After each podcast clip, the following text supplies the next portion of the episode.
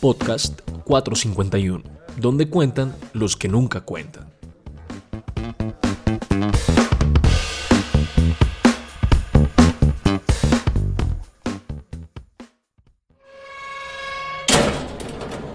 Cada día que pasa en este cautiverio parece un día con la misma rutina, pero cuando estoy en el patio, miro a mi alrededor y me doy cuenta en tantas caras que veo.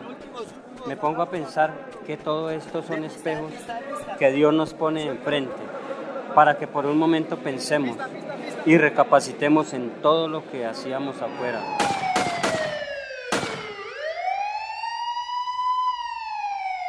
Entonces me pongo a orar y le doy gracias a Dios por haberme traído a este cautiverio, porque yo sé que Él me trajo aquí con un propósito. Por eso estoy siguiendo la disciplina que Él me tiene, para que con la bendición de Él pueda salir de este lugar siendo otra nueva persona, otro nuevo hombre.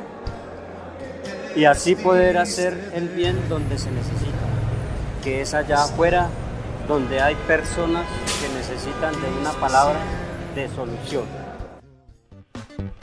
La historia que acabamos de escuchar fue escrita y narrada por personas privadas de la libertad del centro penitenciario La Modelo, en el marco del proyecto El Vigía, editada y producida por la Fundación Fahrenheit 451.